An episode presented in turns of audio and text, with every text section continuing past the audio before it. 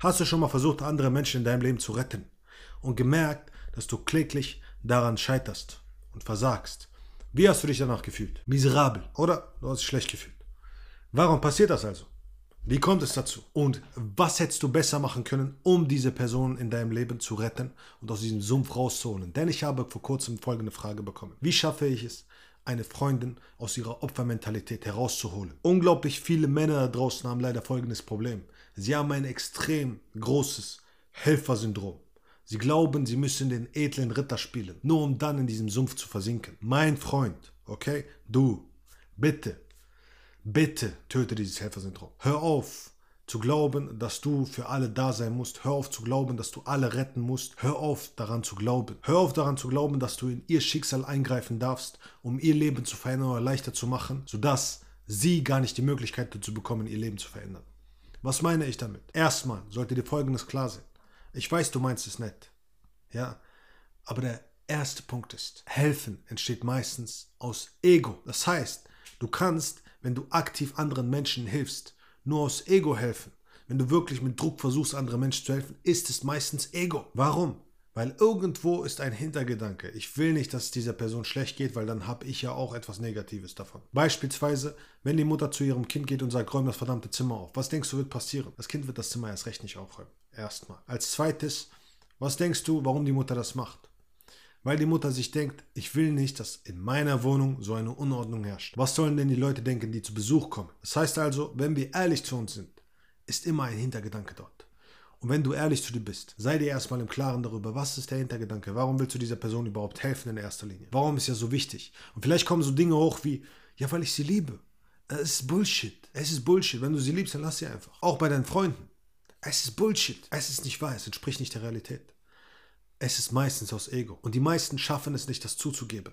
Weil sie unbedingt was davon haben wollen. Zweiter Punkt ist, du schiebst sie noch weiter rein in diese verdammte Opfermentalität, wenn du ihr hilfst. Was sagst du damit, dass du ihr die ganze Zeit helfen willst?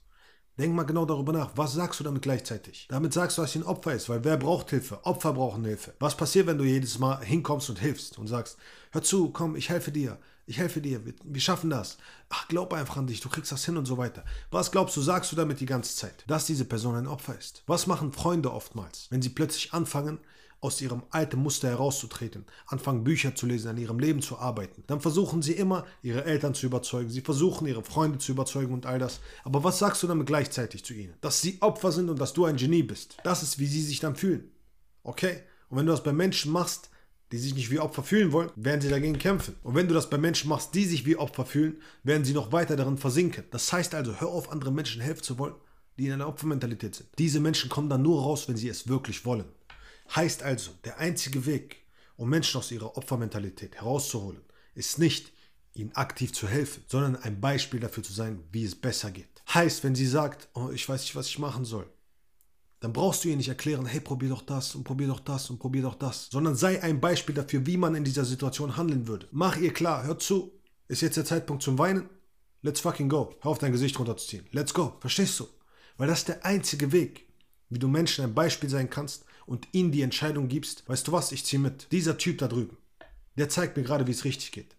Und ich kann jetzt entscheiden, ob ich genauso sein will oder ob ich daran zerbreche an meiner Opfermentalität. Und das ist eben der Punkt. Die meisten Menschen trauen sich nicht ein Beispiel zu sein, weil sie Angst haben, dass die andere Person zerbrechen könnte. Weil sie sagen, ja, aber ich traue mich nicht, meinen Eltern zu sagen, ich mache jetzt mein Ding. Ich ziehe es durch und ich beweise euch, dass es geht. Weil es könnte ihnen wehtun. Oder ich kann doch meinen Freunden nicht sagen, ah, wir bringen keine Zeit mehr. Sorry, aber das brauche ich nicht. Den Scheiß brauche ich nicht, den ihr macht. Kann ich nicht machen. Ich würde die verletzen. Die würden denken, ich bin abgehoben oder sonstiges. Und da merkst du, kommt wieder Punkt 1. Dein Ego. Du hast irgendeinen Hintergedanken. Ich will nicht, dass meine Eltern verletzt werden und dann habe ich die ganze Zeit Probleme zu Hause.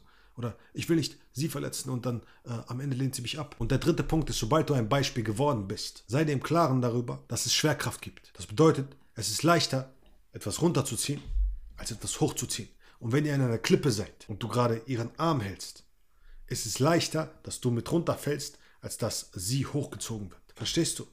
Das bedeutet also, du musst dir immer im Klaren darüber sein, dass alle Menschen da draußen es sehr viel leichter haben werden, dich runterzuziehen, als dass du sie hochziehst. Und wenn du nicht fit bist, mental, emotional, und dann eine Person auf der anderen Seite hast, dann wird sie dich runterziehen. Und wenn du mehrere Personen auf der anderen Seite hast, dann kannst du es gleich vergessen. Sie werden dich runterziehen. Du wirst einfach nur ein Teil von ihnen wieder werden. Das heißt also, du musst dir extrem im Klaren und bewusst darüber sein, was deine Grenzen sind, wer du bist, was du wirklich willst, was du nicht mehr in dein Leben reinlässt, was rein darf und was nicht. Denn nur so kannst du ein Leben kreieren und erschaffen, was du wirklich willst. Und nur so kannst du auch wirklich Menschen in deinem Leben haben, die zu deinen Werten passen. Nur so kannst du dafür sorgen, dass die Menschen, die wirklich gut für dich sind, da sind, bei dir sind, indem du das Beispiel bist. Und dass die Menschen, die nicht gut für dich sind, raus sind. Aber dafür sind die meisten leider zu feige. Dafür sind die meisten leider zu feige. Das heißt also, wenn du sagst, dass du das Zeug dazu hast, dass du dich traust, du selbst zu sein, verdammt nochmal Grenzen und Werte zu etablieren, dein Ding zu machen und nur noch Menschen in dein Leben zu lassen, die wirklich zu deinen Werten passen, die wirklich zu dir passen, dann bewirb dich für ein kostenloses Erstgespräch. Ansonsten, wenn es Fragen geben sollte, rein in die Kommentare damit. Let's fucking go, Champ. Let's go.